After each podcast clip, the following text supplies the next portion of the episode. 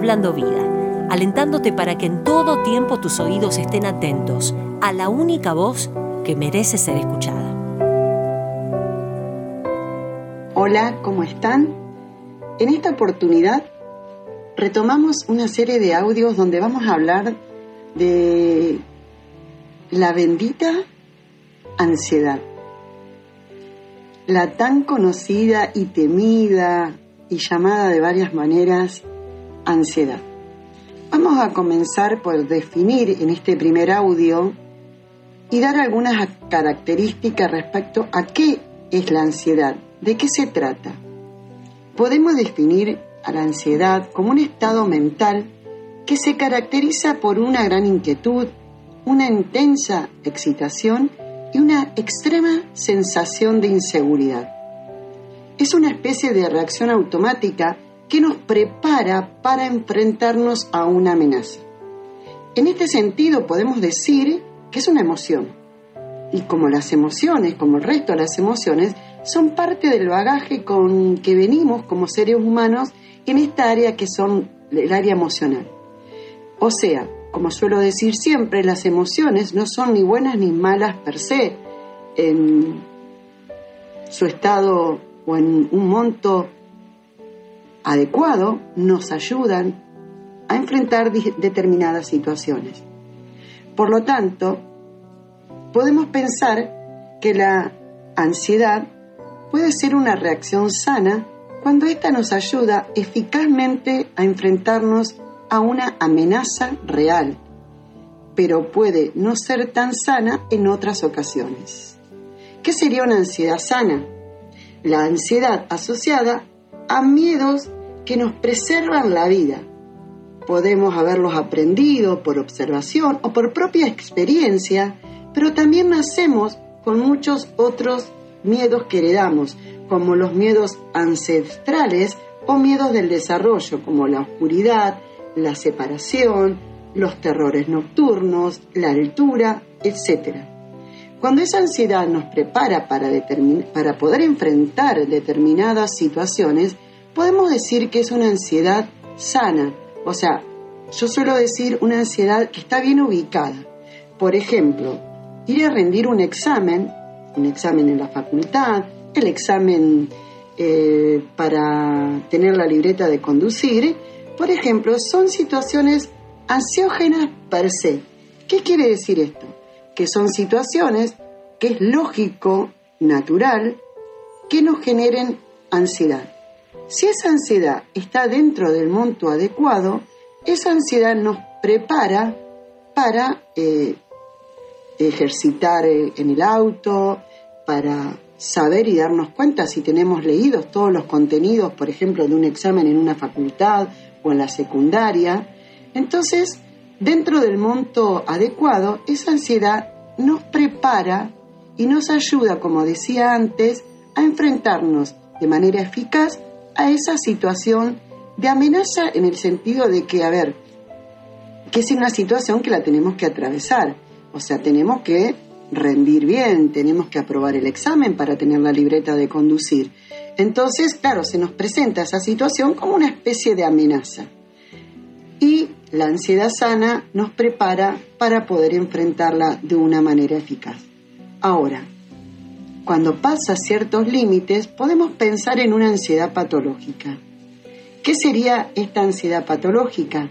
Esa ansiedad que ya no es eficaz, la que nos afecta a la vida haciéndonos de alguna manera infelices, como en este caso serían las fobias, las fobias sociales, la agorafobia, las obsesiones, las manías. En otro audio vamos a hablar un poquito de las diferentes problemáticas psicológicas relacionadas con la ansiedad. Puede tratarse de una ansiedad ligada a una situación o a un estímulo concreto o puede ser lo que se llama una ansiedad generalizada, que en este caso estaríamos hablando de lo que es el TGA, trastorno generalizado de ansiedad. Ahora la pregunta que se nos podría aparecer sería, ¿dónde comienza lo patológico? A veces es difícil determinarlo. Son límites que no están tan marcados, que no los podemos a veces identificar de manera clara. Un ejemplo sería el miedo a la muerte y la hipocondria. El miedo a la muerte es un miedo general, todos tenemos cierto miedo a la muerte que a veces se aparece en determinadas situaciones, cuando de repente nos enteramos de la muerte de alguien, es lógico que aparezca cierto temor y cierta ansiedad por esta palabra, la muerte, por este momento de nuestra vida que es la muerte. Ahora, la hipocondría ya sería una cuestión más patológica donde la persona asocia toda situación de malestar de salud a la posibilidad y al miedo a la muerte. Entonces ahí ya habría algo de lo patológico. O sea, sería una ansiedad, un miedo que tendría características patológicas. Que sin embargo el miedo común, cierta ansiedad ante una situación que uno está atravesando, donde murió alguien, y que aparezca un poco de esta ansiedad, estaría dentro de lo que podríamos llamar la ansiedad sana. Hay que tener en cuenta que la ansiedad es una emoción normal, como decía antes, ¿no? Es parte del bagaje con el cual venimos como seres humanos. Es un aspecto importante tener en cuenta, ya que el objetivo no tiene que ser eliminar la ansiedad de nuestra vida, sino aprender a tolerarla y, como yo suelo decir, a gestionarla. Muchas veces las personas que vienen a mi consultorio con trastornos de ansiedad me preguntan, ¿me voy a curar?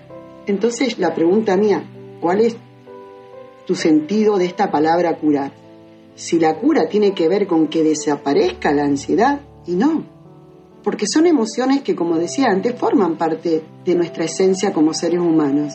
Entonces lo que tenemos que aprender es a tolerarla, a gestionarla y aprender a vivir con ella de manera que no nos sea estorbo, que no nos inhiba, que no nos limite en la vida. Por ejemplo, ante la situación tan particular como la que hemos estado atravesando, que es esta situación de pandemia eh, y todo el impacto psicosocial que generó en nosotros, es normal que haya un alto porcentaje de personas con un índice alto de ansiedad o que nuestra ansiedad se haya elevado en este tiempo. Por eso les digo a la mayoría de mis pacientes, tranquilos, porque hay una cuestión que tiene que ver con un efecto, con una situación externa que impacta sobre lo interno nuestro y que hace que se eleve la ansiedad, pero por algo, por, por algo lógico, por un contexto externo del cual estamos aprendiendo a adaptarnos y a enfrentarnos. Por eso que decía, la idea es aprender a tolerarla y a gestionarla. La ansiedad que en este tiempo está generando toda esta pandemia, tenemos que aprender a capacitarla, a, perdón, a gestionarla, a tolerarla y ir adaptándonos a, este nuevo suceso, por ejemplo, que tiene que ver con la, con la pandemia. No todos elaboramos la misma respuesta ante los distintos sucesos, como por ejemplo esta situación de pandemia. Eh, les voy a dejar algunos tips rapiditos eh, como para poder enfrentar tener eh, tareas programadas, mantener algunos horarios, mantener los espacios individuales, mantener nuestra fe activa, generar momentos especiales, reactivar nuestros proyectos, etc. Estos son algunos de los tips. Pero por hoy vamos a dejar con este audio y vamos a continuar con este tema, ansiedad.